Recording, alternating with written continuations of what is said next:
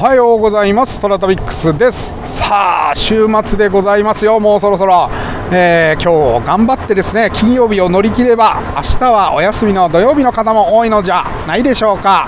私は相変わらず今岡山から京都を走らせている車中で録音をしております。はい。皆さん2度目の旅行って考えたことありますか？はい、えー、先週はですねいろいろな場所を私回っててました。もう九州は3度目になるかな、あの一周してるのはですね、はい。えー、九州をぐるっと回ったんですけれども、九州はですね、あのいろいろまあ昔から行ってる場所がこうね、え点と点でこうたくさんあるわけですよ。はい、でぐるっと回るとなるとぐるっと一周するとですねそれがまあいろいろこう点と点が線と結ばれてあここからこう行くとここに途中にこういうものがあってあこうなってんのねみたいなことを全体的に理解してくるんですよね。はい、で2度目の旅行ってすごく面白いなと思って今回の、まあ、旅でですねすごく感じたのはあ1回行った場所にねまた行ったんですよ。ただ別の視点で言ってるわけですね、えー、例えば熊本県の人吉という、えー、熊本の南部にある町がありまして、えー、こちらはですね仕事で人吉に撮影に来てほしいということで一度お伺いしております。一度2度ぐらい来てるかな。はい。でいろんな写真を撮ってでもう好きな場所行って構わないですっていうことだったんで、えもうね分かんない場所がないぐらい人吉はぐるぐるぐるぐる車で回りましてで好きな場所を撮影してきたわけなんですよ。以前ね。それはもう結構前の話なんですけれども。であの 人吉今回行ったらその行ったことある村の外れに行くわけですよ。車が。あーここ来たことあるなーとか思いながら村の端っこまで来ると私の探してる弾痕があったりですね。そう、えー、それから今回ちょっと立ち寄らせていただいたそこは大分県の杵築とかになりますと、まあ、インスタの方でお便りいただいてでおじいさんが写ってらっしゃる写真があったということで、あのー、そちらの方に立ち寄らせていただいたらですね、えー、ものすごいでっかい遊郭を発見したりですね。はい。こう何度も行ってるけれども別の視点で旅ができてるんですね。そうすると面白いですよね。ここは以前ここに目的でね例えば前回だと虎旅で、えー、木付に行ったわけですけれども、まあ、今回はそういうインスタのなんか連絡があってちょっと立ち寄ってみたら遊郭の、えー、建物を発見したりとかあの自分の知識が積み上げていくとさらに旅ってまた様相が変わって2度も3度も楽しくなりますよね。噛めば噛むほど美味しいっていう。だから日本って飽きないなってすごい思いました今回、うん、また来ちゃったなっていうところが本当にたくさんありましたね。はい。えー、皆さんもですね2度あの楽しんで旅はいただければ、うん、1回行ったからまあいいやとかそういうことではなくてですね2度楽しんでいただければあさらに、えー、深まっていく自分の教養が深まっていくんじゃないかと思います。はい、えー、天に軌道があるごとく人それぞれに運命というものを持っております。この番組はフォロワー30万人。日本全国を旅するインスタグラマートラタビックスが懐かしい街並みをご紹介したり旅のよもやま話をすることで奥様の心の悩みを解決する番組でございます。はい、えー、てなわけでえー、トラタビックス今朝の1枚なんですけれども、はい。えー、今朝はですね、辻さんのお買い物のあ模様をお届けしております。はいえー、よくありますよね、このお買い物に行って、えー、品物を見せ見てると思いきや、実はなんか、えー、眉毛の調子を整えてたりとかね。鼻くそついてないかなって見てみたりとかね、はいえー、そんなワンシーンを切り取った写真でございます。はい、どうですか、皆さん、辻さんみ、みんなこう、ね、今日で、えー、月火水木金だから5日目ですけれどもなんかみんな顔違いません？ちょっとね怖いぐらいですよ。だからね本当にどの顔が辻さんなのかよく分かんなくなってくんですよね、うん、パッとこうその人の顔を思い出す時にあるじゃないですか。あこう大体こういう顔だなってなんか辻さんの顔が今覚えられないんですよ。はい、そんな不思議な現象が今起きております。はい。えー、引き続きですね、えー、僕んちのお手伝い3プロトタイプをですね、上げておりますので、そちらのフォローの方もお願いいたします。あの、リンクの方は概要欄に載せておりますので、そちらから行ってみてください。はい。というわけで今日は辻さんへのインタビュー、えー、平成生まれの昭和顔女優辻香音さんのインタビュー第4回目ということで、えー、今回は辻流渋沢の旅。えー、トラタビックス流トラ旅ならぬですね辻流渋沢旅。と題しまして、えー、一体どんな旅なのか、えー、辻さんに、えー、旅について語っていただきました。それではお聞きください。古いものが好き、はい、で渋沢栄一が好き。そのまあまあくくりで言うと、うん、幕末から明治初期ですね。渋沢さんそうですね、はい、ななんで幕末ではないんですか？渋沢栄一。あの明治初期も入ってくるの、ねうんうんうん、歴史的に好きな部分は。ただ私まあ、ベース歴史好きなんですけど、うんうん、そこまで何かに特化して詳しかったわけではないんですよ、うん、ただ渋沢栄一さんって2024年から1万円札の顔になるじゃないですか、うんうんうん、私一万円札の顔になる人のこと詳しく知らないなと思って、うん、歴史上では渋沢栄一って軽くこう実業家としてしかこう紹介されない、ね、近代は本当にね、うん、あんまり紹介されないもんね、うん、歴史も浅いしね。戦国時代みたいな掘り下げ方もされないですし、なんか知らないことがよくない気がしたんですよその時。なんかふと、ふと。まあちょっと掘り下げると危ないっていうこともあるんだろうけど、うん、まあそうね。まあ何でもそうなんですけど 結局ね。佐賀とか怖いですから行くと。何でもそうそうそうそう。あの知りたければ知ればいい、うん、ただ人もねなんか距離感が大事っていうぐらいなんかこうまあそうだよね。そういう部分もあるよねってな、うん、誰しも何にしてもあるとは思うんですけど、うん、その中でまあでもね知りたいなって思っちまったもんで、うん、本買って読んで。でもびっくりしたんですよね。え武士だ武士じゃないとその商家、はいいわゆる藍藍染めの、まあその辺の深谷の地域の中では割と裕福な家庭で生まれて、おお父さんがまあ商商売をうまく回す方のお家で生まれてっていうところから始めて、うん、どういういきさつで実用家になるんだろうみたいな。まあそうだねでも進んでいくうちに、うん、そうなんか尊王攘夷だね水戸学だなんだで、うん、まあ意図せず武士になって、うん、平岡一郎さんに拾われてみたいな。でで慶喜さんと出会って、まあ、一生使えるっていうぐらいの関係値になりながらも、政界にねもう明治だからその幕府返上して大政奉還した後は、うん、なんか自分はずっと慶喜さんに仕えると思いきや、うん、政界に入るわけじゃないですか、うん、大隈さんに連れられて。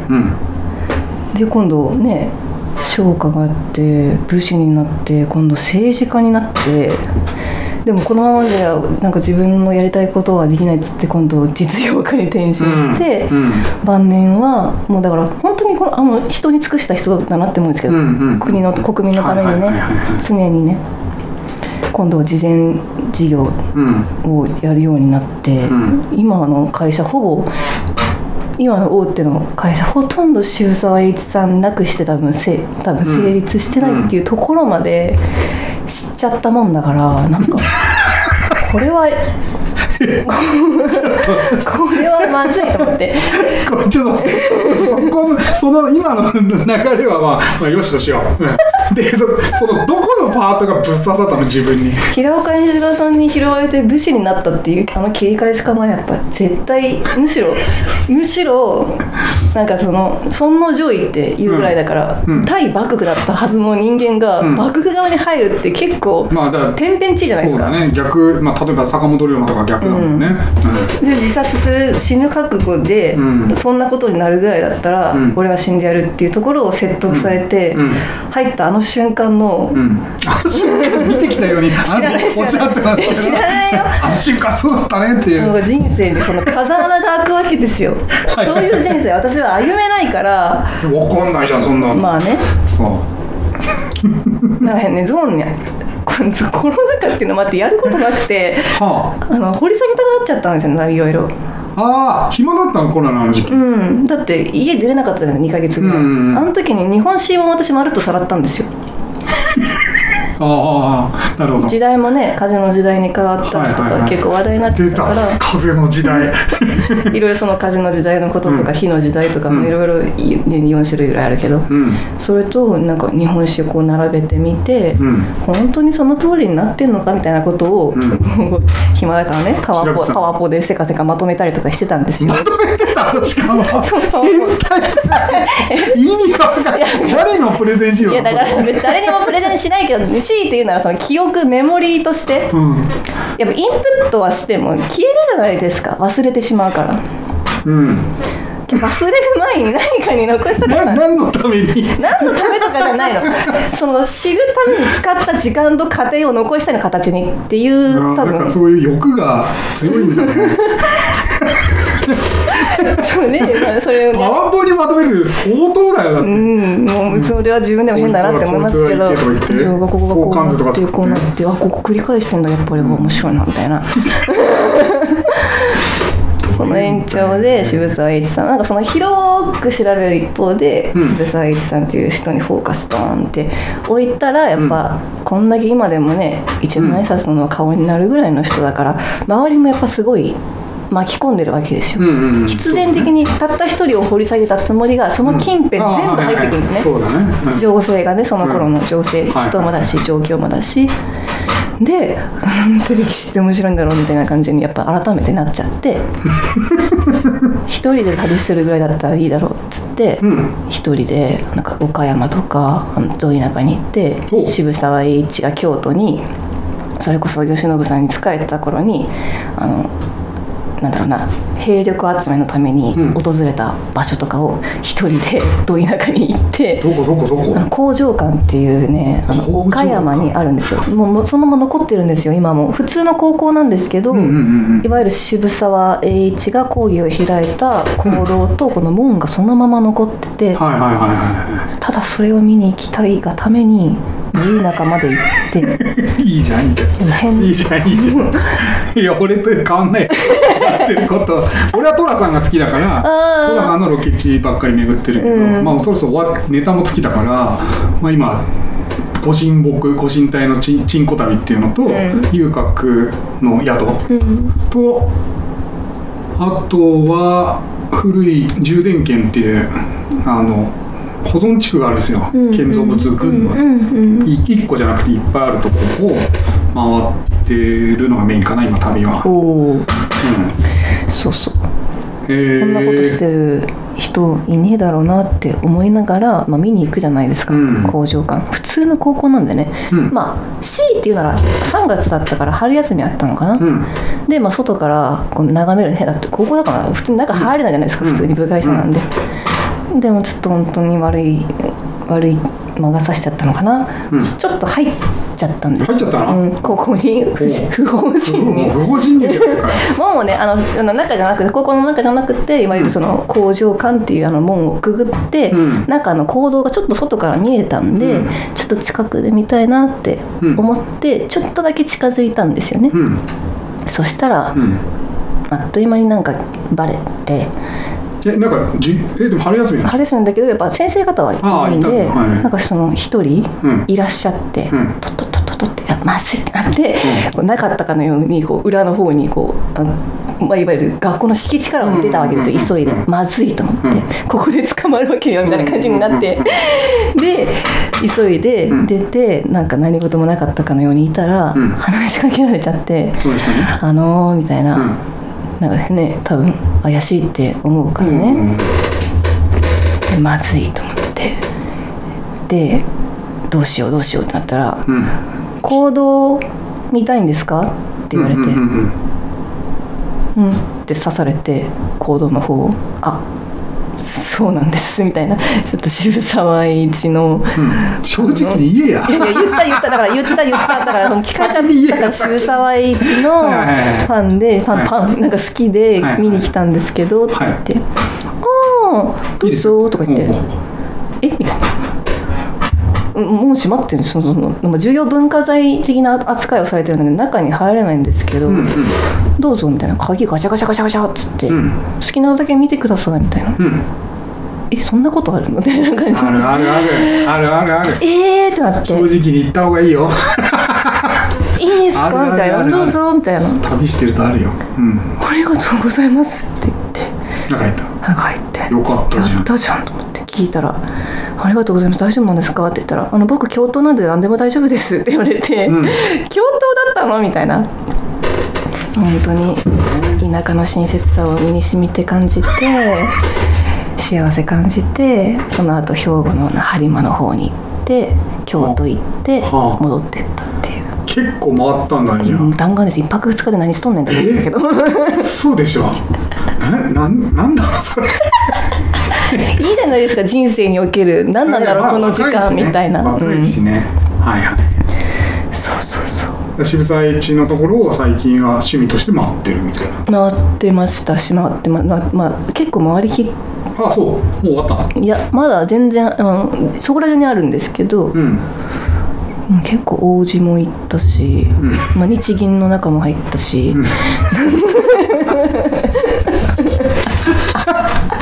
それをさ写真撮ってないの？撮ってる。撮ってる撮ってる。なんか着物とかで着て写真撮ってたら面白いじゃん。二条城は着物で入りましたね京都の。大政奉還はいはいはいはい非常上に。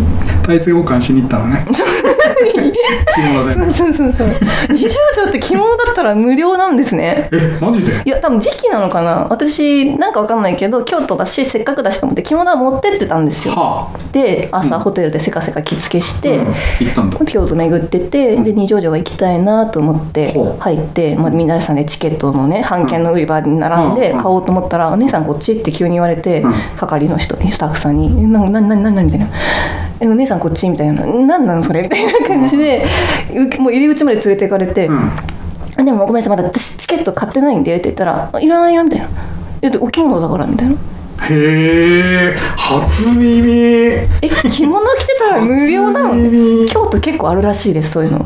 へやっぱそのえ文化を廃れさせないためにそういうふうにやってくれてる方たちはもうそれだけでっていう入場料みたいなもんですみたいな。はあ粋だなと思って。ほんまかいそれ、ほんまやへえそうなんですよそれは。あそうですか、だからねやっぱ一人で旅することの醍醐味みたいなのがありますよね。その土地の優しさだったりをうん。痛感するっていうのは。あそうだ。うん？そこだ。旅はよくされるんですか？旅はこの間は母と一緒に群馬の水上温泉行きましたね、うんうんうん。自然好きなんで結構時間があればふらーっと、まあ、私一人じゃないですけど、ん。これいつだったかな。朝うん。出会ったばかりの友達と東京駅品川か集合してうん。荷物持って、うん。さあどこ行く？っつって は？は？い？この時間だったらあーまあ新潟の方行く？それとも下行く？っつって関西？いやでも意外とやっぱ関西って行くじゃん。山形は？っつって。山形ってさ行こうとしないと行かなくないみたいな。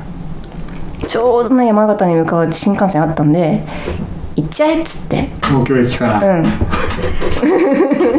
行って。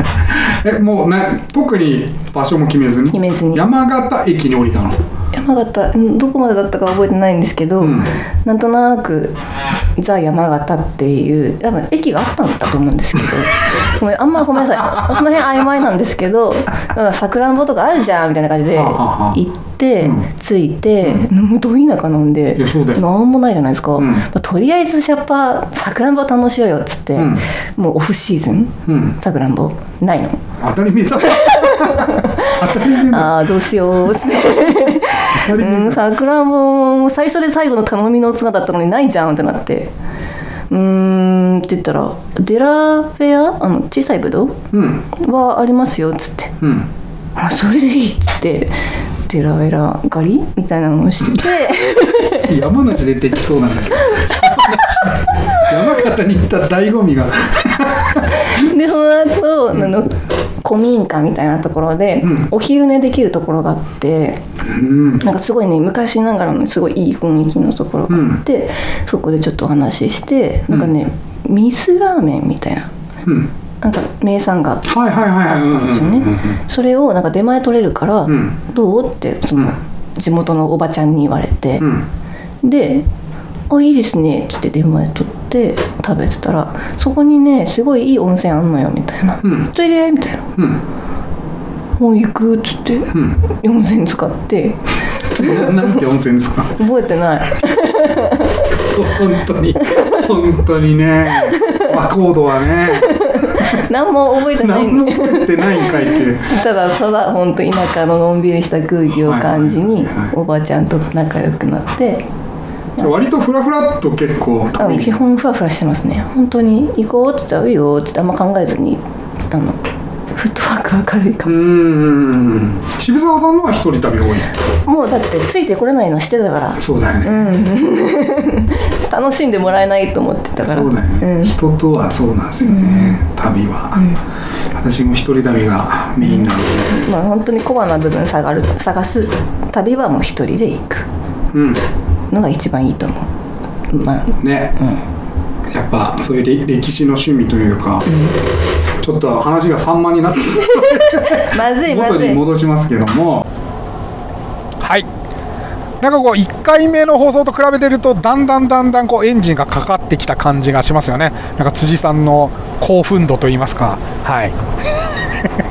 明日が最高潮に達しますのでぜひ明日の方もお楽しみいただければと思いますトラタビックさん皆様からのお便りをお待ちしております。今お聞きのメディアのお便り機能または私のインスタアカウント TORATABIX トラタビックスに DM またはコメントいただいても構いません。